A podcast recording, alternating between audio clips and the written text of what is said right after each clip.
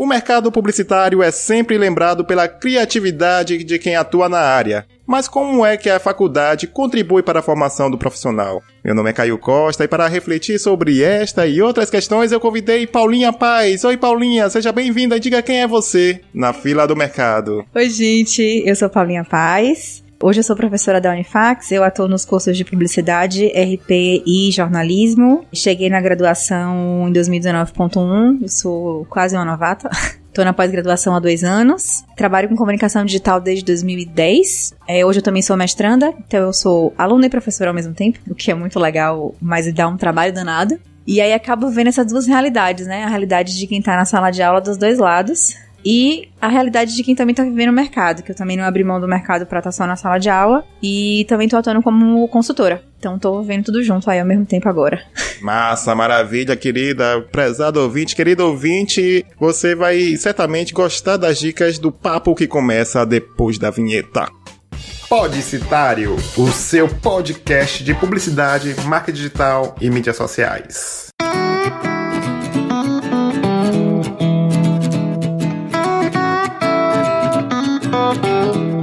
Então, estamos no Deezer e no Spotify, essas duas gigantes da podosfera nacional que resolveram abraçar os podcasts e facilitar ainda mais o acesso de aos novos ouvintes. Se é o seu caso, seja bem-vindo ao Podcitário e saiba que também dá para você baixar o episódio do Podcitário em agregadores de podcast. Isso mesmo, basta você pesquisar no Android, no iOS, pesquisar lá Podcitário, você pode baixar o Cashbox ou qualquer outro agregador computador, baixar no seu Wi-Fi de sua casa e depois ouvir no ônibus, caminhando, malhando, etc. Então você vai gostar muito. Além disso, eu quero lembrar que dá para interagir com outros ouvintes do Podcitário. Basta você entrar no grupo do podcast no Telegram e ter a oportunidade de interagir comigo e pessoas de várias partes do país. Para entrar, basta pesquisar no Telegram por Podcitário ou clicar no link do post. E para você que tem uma agência, trabalha em uma agência ou você que é dono de um, uma marca, uma empresa que tem afinidade da linha editorial, quer alcançar pessoas que gostam de publicidade, marketing digital e mídias sociais, vamos conversar para você anunciar aqui no Podcitário. Basta você enviar o um e-mail para podcast@blogcitario.blog.br e também, se você quiser, me convide para fazer cursos e palestras aí na sua cidade, como eu vou fazer em Feira de Santana, na Bahia, dia 9 de novembro. E lembrando da parceria maravilhosa maravilhosa que eu tenho com a MLabs, onde você pode testar o serviço deles, onde eles produzem relatórios de mídias sociais. Eles permitem que você agende é, post no Instagram, Facebook, etc. Tudo isso você vai poder fazer por 30 dias gratuitos. Basta você colocar no código Podcitário. E para finalizar esse bloco de recados, lembrando que você pode ajudar o podcast de forma financeira e ainda por cima, sem gastar por nada por isso. Basta você se cadastrar no PicPay, que você ganha de crédito 10 reais para você comprar crédito para Uber, celular e outros serviços. E se você já tem um perfil no PicPay e sabe que ele dá uma facilidade de você fazer pagamento para amigos, basta você fazer a doação através do Caio V Costa 1 com qualquer valor. É como eu digo, se cada ouvinte do Podcitário doar um real, isso já vale muito a pena, já garante a qualidade profissional da edição do COA e aproveitando que a qualidade desse episódio está sendo oferecida pelo PodFX Brasil, PodFX Studio, que é uma plataforma onde permite que você também possa gravar seu podcast. Eu estou aproveitando os estúdios do, do PodFX aqui, é, por isso que você você está ouvindo com essa qualidade. Ah, basta você acessar Podfx, P-O-D-F-X ponto estúdio sem o E. Também tá tudo aí no post para você conhecer o serviço deles. Muito obrigado, Podfx, e vamos agora direto para o papo.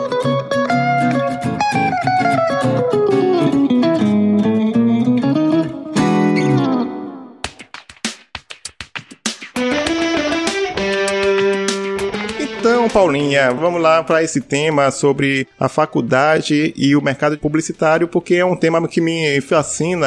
Tanto é que em 2009 eu fiz um post no blog, no blog citário, falando sobre isso, né? Que o post se chama Publicitário, um eterno sem diploma, onde eu escrevo que mesmo o canudo não sendo obrigatório fazer estágio, o estudante precisa estar no curso, estudar e tal, etc. Então eu queria que você falasse sobre isso, afinal, faculdade faculdade vale a pena para a formação do profissional de publicidade? Para responder essa pergunta, eu uhum. queria contar um pouco da minha história, para explicar uma coisa para vocês. Primeiro é que eu não sou formada em publicidade. Aquele momento, né? É, pam, né? pam, pam.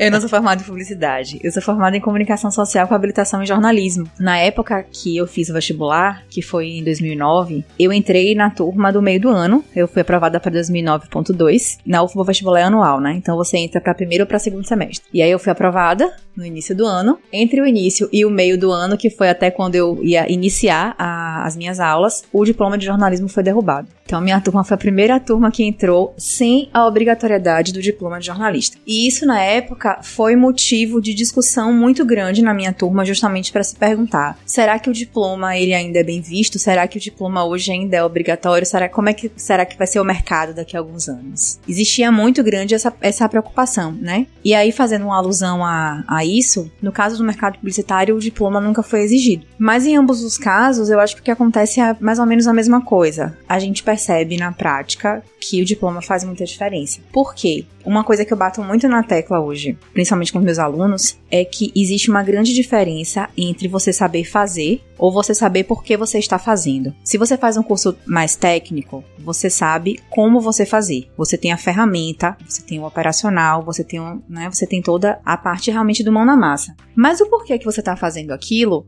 isso vem do seu respaldo teórico. E aí eu acho que é muito importante a gente ter esse tipo de construção, principalmente na comunicação, que é um campo que muita gente enxerga como todo mundo sabe fazer, porque todo mundo se comunica enquanto indivíduo, né? Verdade. Mas nem sempre a gente pensa por que a gente tá fazendo aquilo, como a gente tá fazendo aquilo, né? De forma racional, realmente. Que de fato é o que cabe a nós, né? O nosso campo da comunicação. E eu acho que o fato de você estar dentro de uma sala de aula, em um curso que é planejado, em um curso que tem um respaldo teórico antes de você, inclusive, aprender o prático, isso faz muita diferença, porque você consegue fazer uma entrega que ela é não só criativa, porque criativo qualquer pessoa pode ser, qualquer pessoa é criativa, né? Temos, Com certeza. Temos criatividades completamente diferentes enquanto seres humanos, né? Algumas criatividades são mais evidentes, né? São criatividades ligadas às artes, ou ligadas à própria publicidade, ou ligadas à comunicação, mas podemos ser criativos de diversas formas, na forma de escrever, na forma de se relacionar? Enfim, temos inúmeras habilidades aí é não só ser o criativo, mas é você ser estratégico. Então, o que mais temos falado hoje na faculdade é sobre como podemos ser estratégicos em comunicação, porque eu acho que a forma que a gente pode mais valorizar a nossa profissão é quando fazemos entregas que são estratégicas, entregas que são reconhecidas pelo mercado como entregas que trazem um retorno, porque principalmente quando a gente pensa no mercado competitivo em que nós estamos, ter um retorno, tanto um retorno de imagem quanto um retorno financeiro para as empresas que estão investindo em publicidade é muito importante. Com certeza. Eu acho que a gente consegue fazer isso muito muito com um pensamento estratégico, né? Com esse respaldo teórico. Eu acho que a gente pode colocar também, meio que adaptando com aquele cliente ou com aquele empresário que não quer, diz, ah, não preciso de agência de publicidade, meu sobrinho faz. Ele quer um objetivo, ele quer realmente um objetivo bem bacana, mas ele quer pagar barato ou quer aprender por se virando sozinho. No caso de uma pessoa que quer entrar no mercado publicitário, e como eu disse, em 2009 já já estava lá estampado, era, é uma lei lei não escrita, apesar de não obrigatório, o estudante precisa estar na faculdade para entrar com estágio. É difícil alguém entrar no estágio, numa agência naquela época, imagine hoje. E ainda mais porque também tem a vantagem de, é, desde aquela época também, acho que é hoje também, é, os professores estão atuando no mercado, estão conhecendo a, a realidade, vai poder entregar o atalho, né? Vamos dizer assim, vai mostrar o caminho das pedras. Então, é um investimento que tem um retorno garantido e eu já aproveito para fazer aquela pergunta. É, a gente está muito no foco profissional, mas a gente, vamos assim, para o lado humano, porque no meu caso, eu sempre discuto isso. É, você também, é, é como você você botou muito bem, tem a diferença. O curso técnico, beleza, você vai lá, aprende a ferramenta e acabou. No, no, na faculdade você tem uma bagagem cultural, você abre a mente, abre possibilidades. Então eu queria que você falasse essa parte, tirando um pouquinho do profissional, é, a parte humana. Como, como é que você vê uma pessoa, também as vantagens humanas, vamos dizer assim, as vantagens no sentido pessoal para a pessoa fazer parte, ingressar na faculdade? O publicitário, como eu comecei falando, ele não é só criativo porque todo ser humano é criativo e isso é, digamos, aqui é ser obrigação dele, né? Assim, se ele entrar naquele campo, ele vai precisar desenvolver a criatividade. Mas ele precisa desenvolver também uma série de outros valores que estão agregados ali, uma série de outros conhecimentos, porque o publicitário ele precisa ser multidisciplinar. Então, não simplesmente uma habilidade voltada para a criatividade ou para a comunicação, mas ele precisa ter outras também. Como você falou, os valores humanos eles são muito necessários nesse caso, né? É por isso que na faculdade você não estuda só você não tem só disciplinas teóricas, desculpa, só disciplinas técnicas, você tem disciplinas teóricas que são muito importantes. Por que, que você precisa estudar teoria? Porque você precisa entender como é que a comunicação acontecia lá atrás, no outro momento histórico, no outro contexto social e para entender a sua evolução. Se a gente pensa como é que o marketing surgiu na época da Revolução Industrial, todos os momentos pós-guerra, por tudo que a gente passou, por um momento de revolução digital que a gente passa a partir dos anos 2000, a gente entende por que, que a comunicação mudou tanto e como é que ela chegou até aqui e o porquê da necessidade da gente estar tá sempre se reinventando. Porque a comunicação ela precisa estar tá colada com a cultura e a cultura muda o tempo inteiro. Então, uma das coisas que é mais necessária da gente estudar na faculdade é cultura, que vai muito além simplesmente do técnico. É a gente entender que a comunicação ela é um campo de conhecimento inerentemente cultural. Ele está totalmente ligado ao repertório que o indivíduo tem e aí para repertório a gente pensa tanto em vivências, a gente pensa em experiências pessoais e sociais, a gente pensa também no respaldo profissional da pessoa, naquilo aquilo que o indivíduo traz como profissional, não somente no campo da comunicação, em qualquer campo que ele já tenha vivido, as músicas que ele escuta, os livros que ele lê, as pessoas com que ele se relaciona, os lugares onde ele vai, tudo isso faz parte da construção de cultura daquele indivíduo, né? Então, tudo isso também vai vir para o arcabouço de quem ele vai ser enquanto publicitário. E aí eu enxergo que o papel da faculdade dentro disso tudo é muito de motivá-lo e fazer com que ele compreenda que tudo isso para ele é ferramenta de entender a sua criatividade e de transformar essa criatividade atividade é algo produtivo para ele dentro da sua profissão. Eu tava refletindo sobre isso, a minha própria atuação, né, estudando, eu digo, rapaz, eu, é mais ou menos como você aprender um ofício. Você não entende muito bem por que você tá querendo, porque você está recebendo aquela, aquela formação, aquela, por exemplo, teoria da comunicação, McLuhan, é, o meio, a mensagem e tal, etc. Semiótica, meu Deus, que por quê? Aí quando você chega da metade pro final, você, meu Deus, isso era tudo necessário mesmo. E justamente você vê como a qualidade do seu trabalho, da sua percepção de mundo, até mesmo numa conversa de bar, né? Vai que às vezes uma conversa de bar totalmente tem, é, rola uma coisa e você percebe a sua desenvoltura e talvez você, nobre ouvinte, querido ouvinte que está acompanhando o papo e que fez a faculdade, se você lembrar, você, poxa, eu reclamava disso e agora eu sou agradecido por essa matéria, né? É interessante porque eu, hoje eu dou disciplina no meio do curso, mas eu também oriento TCC. Então eu tô em dois momentos diferentes. No semestre falou também de, de teoria da comunicação, que eram estavam chegando na faculdade. Olha só. E são anseios bem diferentes. O aluno ele chega achando que ele vai fazer todos os dias uma campanha pra Globo. ele não entende que aquilo é exceção, não é a regra, né? E você que está me ouvindo já sabe disso. Se você é profissional, com certeza, vamos rir juntos, né? Desse momento. e no meio do curso ele já tem aquele anseio de, poxa, até agora eu só ouvi teoria, já passei por teoria da comunicação, por estética, por semiótica, por horticultura. E cadê até agora? Eu não tô fazendo peça ainda, eu não tô fazendo campanha ainda. Eu, calma, gente, calma. Esse momento vai chegar, esse momento é de vocês. Por enquanto, você precisa entender o porquê fazer, antes do, do fazer exatamente, né? E é interessante chegar no final, no trabalho de conclusão de curso, e explicar coisas para eles. E perceber que eles pegam ganchos daquilo. É, na semana passada eu tive uma experiência engraçadíssima, eu dando, tentando fazer uma explicação na sala de aula. A aluna não tava entendendo de jeito nenhum, e aí uma colega virou pra ele e fez assim: Lembra aquela aula que a gente, a gente teve de semiótica que falava de primeira idade, segunda idade, terceira idade? Pronto. É isso que a professora quer explicar. Aí ela, ah, eu lembro, entendi. Pronto. Acabou, Acabou o assunto. Tá vendo? Então a mudança que eu tava pedindo para ela fazer, justamente, né, no alinhamento do planejamento, vinha disso, vinha dessa percepção de primeira idade, segunda idade, terceira idade, que veio da semiótica e que ela tinha dado no segundo semestre, e ela mesmo assim lembrou, recuperou esse conhecimento para aplicação no TCC dela. Não foi algo que foi perdido, muito pelo contrário, a gente aplica sem mesmo a gente sentir. Isso é muito interessante, Caio. A gente chega num ponto, às vezes, por exemplo, uma pergunta que os alunos sempre me fazem. Professora, você usa matriz PFOA?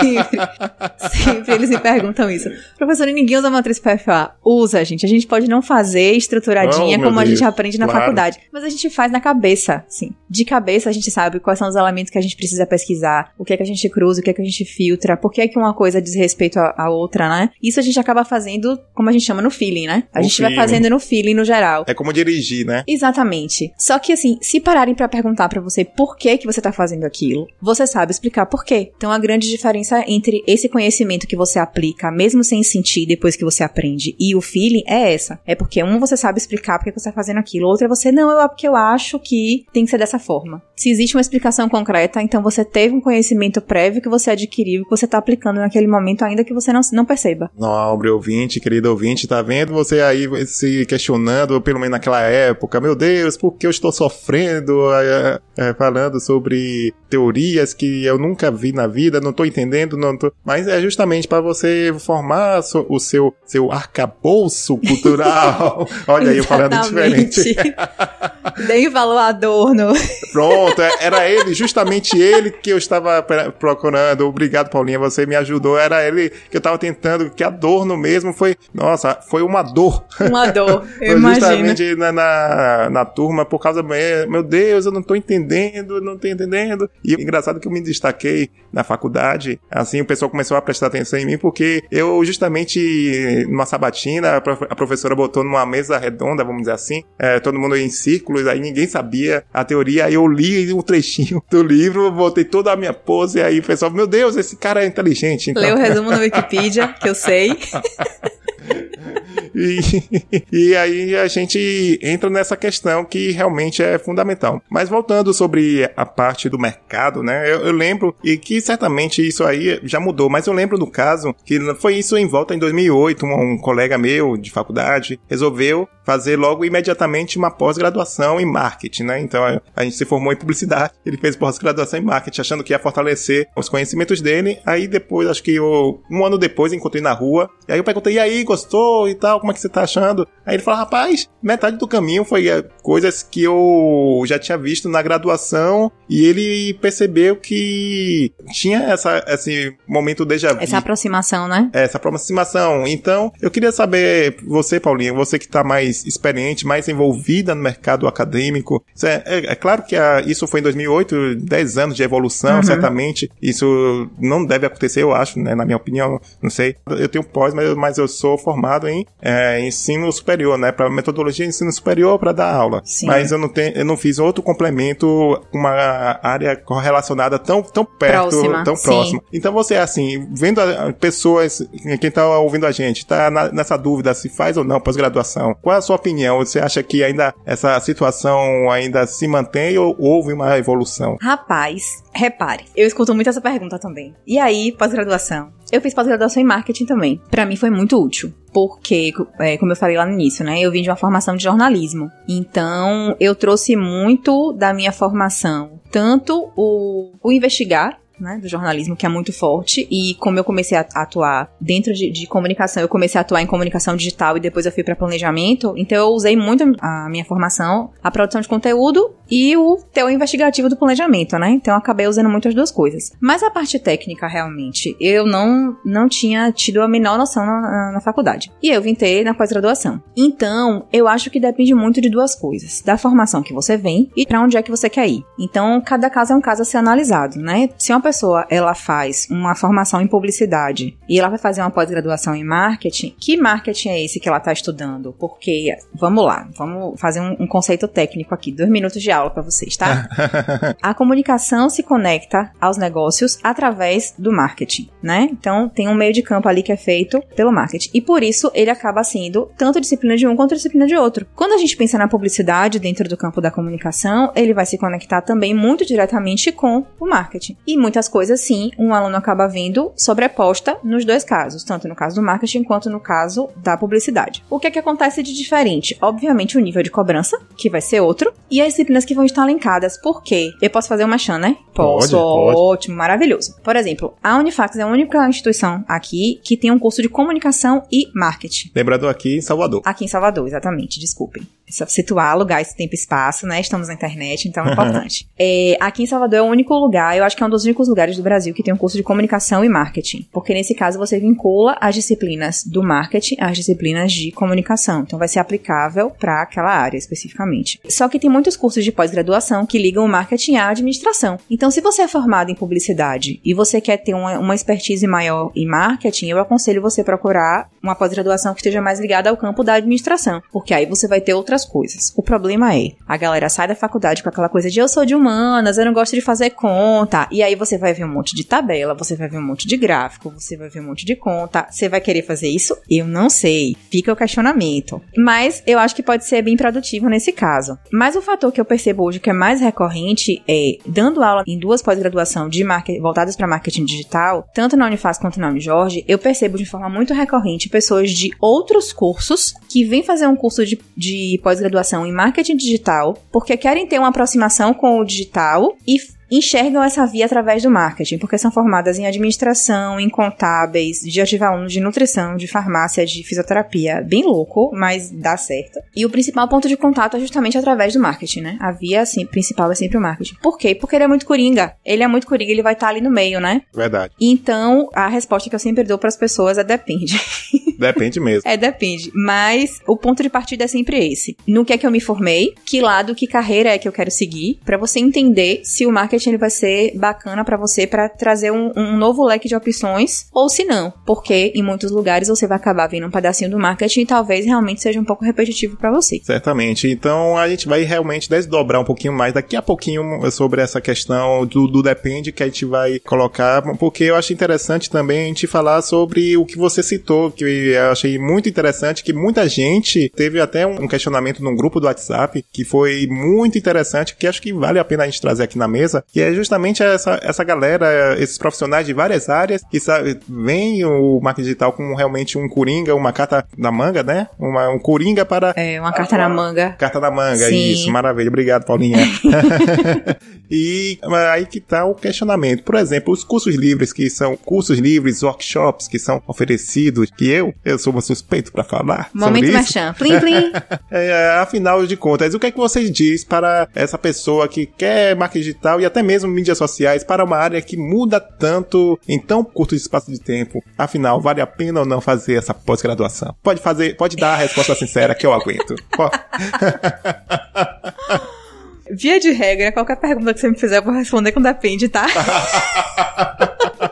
Mas tudo bem. De novo, eu acho que depende do, do da proposta, né? A pós-graduação, ela vai trazer, fora o, o, o, respaldo mais técnico, né? Ela vai trazer também um respaldo mais teórico. Ela tem, tem esses dois lados, né? Busca ter uma, uma elevação também no, no tipo de conhecimento que você passa. Então, a aula de pós-graduação, ela é diferente de uma aula de curso livre, pensando na, na, no formato dos dois. Um curso livre, você tem menos tempo para falar com a pessoa, então você é muito mais direto ao ponto. Então, você a, sabe aquilo que eu falei sobre explicar por que, que você está fazendo as coisas. Normalmente o caminho não é esse. Normalmente o caminho é você ensinar como faz. E na pós-graduação você faz uma volta para explicar o porquê está fazendo aquilo e ensina como faz. Então, realmente é uma volta um pouco maior que você dá, mas eu diria que é uma volta necessária, porque você está ali ampliando a sua formação. Você está ali entrando no grupo de cima dos seletos da pirâmide da formação superior, né? Você está indo para uma pós-graduação. Então, você não pode ganhar um diploma de bandeja. Tem que passar para um nível de dificuldade maior, não é verdade? verdade. Então, o nível de conhecimento que você precisa passar para a pessoa também é esse. Então, é, a minha recomendação normalmente é: se você quer algo que é mais rápido, mais direto ao ponto e mais operacional, invista no curso livre. Porque uma pós-graduação você vai ter que esperar um ano e meio, você vai ter muita coisa teórica envolvida que às vezes para você não é interessante. Mas no caso, por exemplo, de pessoas de outros cursos que querem entrar nessa área, ou como acontece muito, empreendedores, acontece muito de empreendedores virem para a pós-graduação de marketing digital porque, ah, eu entendo que o meu negócio precisa entrar neste mundo e eu quero entender como é que esse mundo é para entender como levar meu negócio para lá. Eu não quero simplesmente contratar uma agência de olho fechado e fazer com que eles façam tudo para mim. Então tem gente que realmente quer se aprofundar um pouco mais nisso, principalmente quando são, quando são negócios inerentemente digitais, né? Quando tem um modelo mais startup ou quando é um e-commerce, então eles procuram realmente se aproximar um pouco mais do mundo digital. E aí é bacana para eles. Mas se pelo contrário, se você quer realmente só assim aprender para fazer aquele freela, aí se jogue no curso livre, que vai ser mais curto, que vai te dar um retorno mais imediato também, né, de ganho, se a gente for pensar nisso. E também tem ótimos cursos livres no mercado, sim, ótimos cursos de mídia digital, cursos de produção de conteúdo, cursos de planejamento, que são normalmente módulos complementares, né? Então eu também recomendo, eu não acho que uma coisa vale mais do que a outra não, tudo vai depender do seu objetivo. Talvez esse seja o problema justamente das pessoas, que talvez tem o objetivo, claro, claro, de melhorar o seu desempenho com os cursos livres, mas depois talvez eles, algumas, eu, pelo menos na minha experiência das aulas que eu dou, uma parte fala assim, poxa, Caio, foi bacana, realmente gostei, mas eu sinto uma falta, e talvez é isso. É, a pessoa vê, talvez, sei lá, é, o custo-benefício, ah, o investimento numa pós vai ter um ano e meio, vou precisar investir é, tempo, vai dinheiro.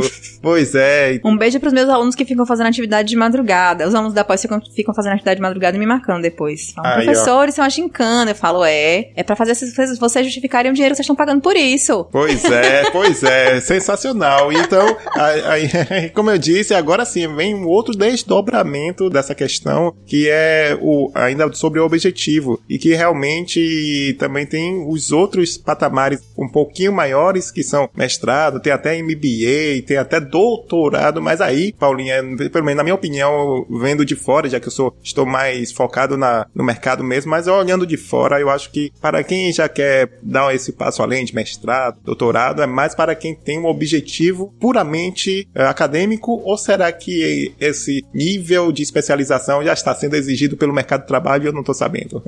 não, eu não acho não. É, eu acho que para o mercado não, não tem essa exigência, tá? Assim, de, de você precisar estar no nível de um mestrado de um doutorado. Na verdade, o que o mestrado e doutorado é, exige de você é uma contrapartida em pesquisa, ou em docência, ou em ambos. Então, para quem tem o, o, instinto de pesquisador, por exemplo, quem faz iniciação científica na faculdade e começa realmente a ir mais para o lado teórico, para o lado de pesquisa, para comportamento, para investigar novas tendências. Então, realmente, o, o mestrado e o doutorado são uma área muito possível, né? São uma carreira muito possível, apesar de todos os, os cenários que estamos passando, assim, que são realmente complicados hoje, né? De, de termos cortes em CNPq em CAPES, em desvalorização do, do pesquisador. Mas, enfim, a gente tá por aí segurando essa marimba e tentando seguir adiante, né, com toda a fé no nosso trabalho.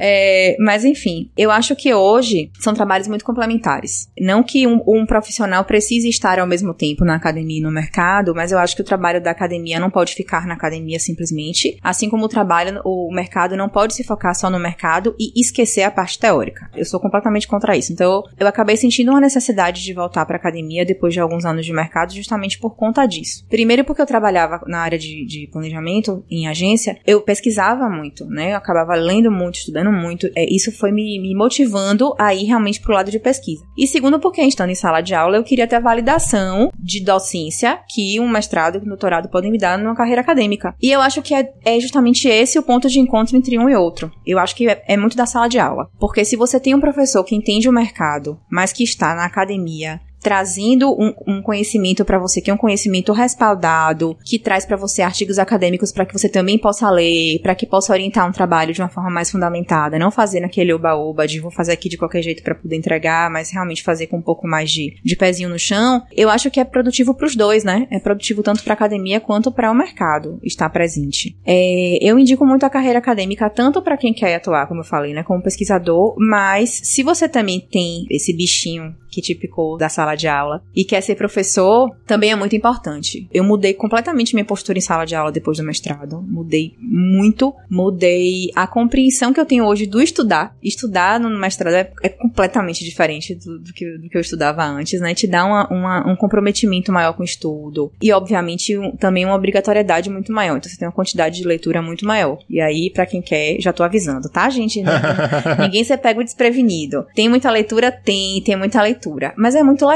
porque ao contrário do que muita gente pensa, há muita coisa parte da academia para o mercado também. Legal. E aí acaba que muita gente está dentro da academia estudando coisas que movimentos que estão acontecendo no mercado. Meu objeto de estudo na academia hoje são os influenciadores digitais. Aí, ó. Então, é legal saber que tem gente que tá com um pezinho lá e um pezinho cá. Isso também é muito bacana para conseguir criar essa correlação aí. Então, nobre ouvinte, querido ouvinte, fica aí as várias opções é, para você refletir. E claro que assim como o mercado de humanas, não é uma receita de bolo, é, compartilhamos as nossas experiências, nossas opiniões sobre isso. Então, para complementar, vamos com as queridas dicas de produtividade. Dicas de produtividade. Então, começando dica de produtividade de hoje, eu quero é, aproveitar o papo, né, justamente sobre essa coisa de bagagem cultural e recomendar que você, principalmente você que produz conteúdo digital, seja no perfil no Instagram, Facebook, até mesmo no blog, além das pesquisas que você vai fazer sobre o assunto, né, até mesmo na hora do descanso, dá para você é, fazer assim um recado para o cérebro. Não, deixa aqui estocado, descansando. Aí você assiste um stand-up na Netflix, um vídeo no YouTube e a sacada vem, é, é uma coisa mágica. Ou seja, quando você deixa o cérebro em modo stand-by, ele conecta de uma forma com outros produtos criativos. Então, é uma recomendação que eu dou para vocês e que sempre me salvou na época da faculdade. Eu tava me lembrando disso, que eu tive uma, um exercício que era para criar uma marca de fotografia. Então, todo mundo foi para a questão do, da câmera digital. Então, eu fui lá folheando a revista, eu vi uma folha deitada assim no chão e eu já vi a sacada de justamente vir o flashzinho no quadrado. E o professor elogiou muito porque destoou da, da turma. Enquanto todo mundo tava só pensando na câmera, eu fui no flash. Então fica aí a dica de você deixar no modo stand-by. Você dá uma descansada, vai, vai folhear, vai ler revista, vai assistir alguma coisa que a sacada vem. O famoso ócio criativo, né? Massa, isso é verdade, verdade. E você, Paulinha, o que é que você recomenda para os nossos ouvintes para melhorar a produtividade deles? Uma coisa que eu tenho tentado muito incorporar como hábito hoje, a gente tá num mundo meio caótico, né? Então eu tenho um dia a dia bastante corrido e eu sei que muita gente tem. As pessoas que estão ao meu redor são pessoas que estão muito doidas também com de correria. E uma coisa que eu tenho incorporado muito é um exercício de respiração. Quando bate aquela ansiedade, aquela agonia, aquela angústia no meio do seu dia super corrido, uma coisa que é super importante é você tentar sentar um pouco, parar, fazer cinco respirações, contando para dentro, para fora, um ambiente tranquilo. Se você não conseguir um ambiente tranquilo, tenta colocar uma música. Você não vai morrer por causa de três minutos, tá? Coloca uma música no ouvido com fone de ouvido, faz cinco respirações para dentro e pra fora, que isso ajuda muito a acalmar seu corpo. E aí, ajudando a acalmar seu corpo, seu cérebro vai entender também que ele precisa desacelerar. E aí você consegue voltar a pensar novamente, depois dessas cinco respirações. Parece mágica, mas é verdade. E ainda mais eu acredito que ele, o cérebro, além de desacelerar, ele te ajuda a encontrar novas, novas respostas, né? Quem Com sabe? certeza.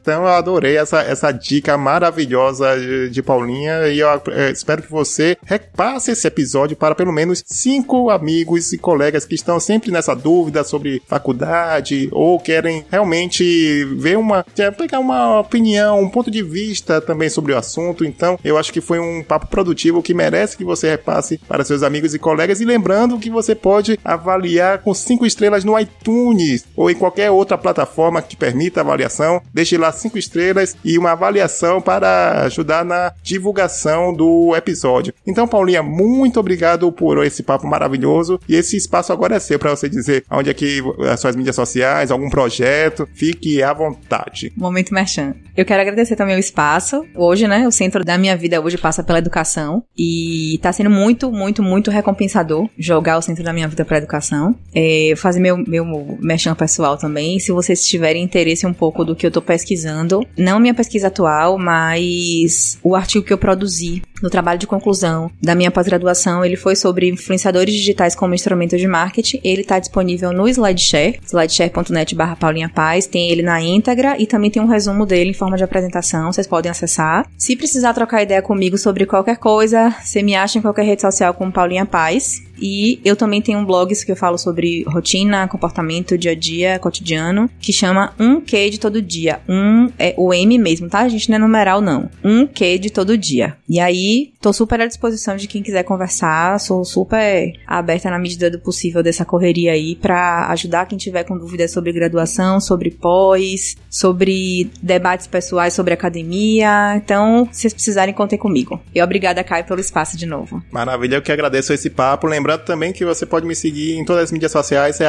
blogcitário, caso seja o, o primeiro episódio. Espero que você tenha gostado e faça a maratona, que o pessoal gosta também. E, claro, entre lá no grupo do Telegram dos ouvintes do Podcitário para a gente discutir é, as opiniões que a gente teve sobre esse episódio. Então é isso, gente. Muito obrigado pela sua atenção e até o próximo episódio. Tchau, tchau.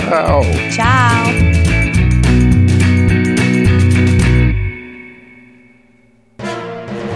Mais um produto com a edição do Senhor A.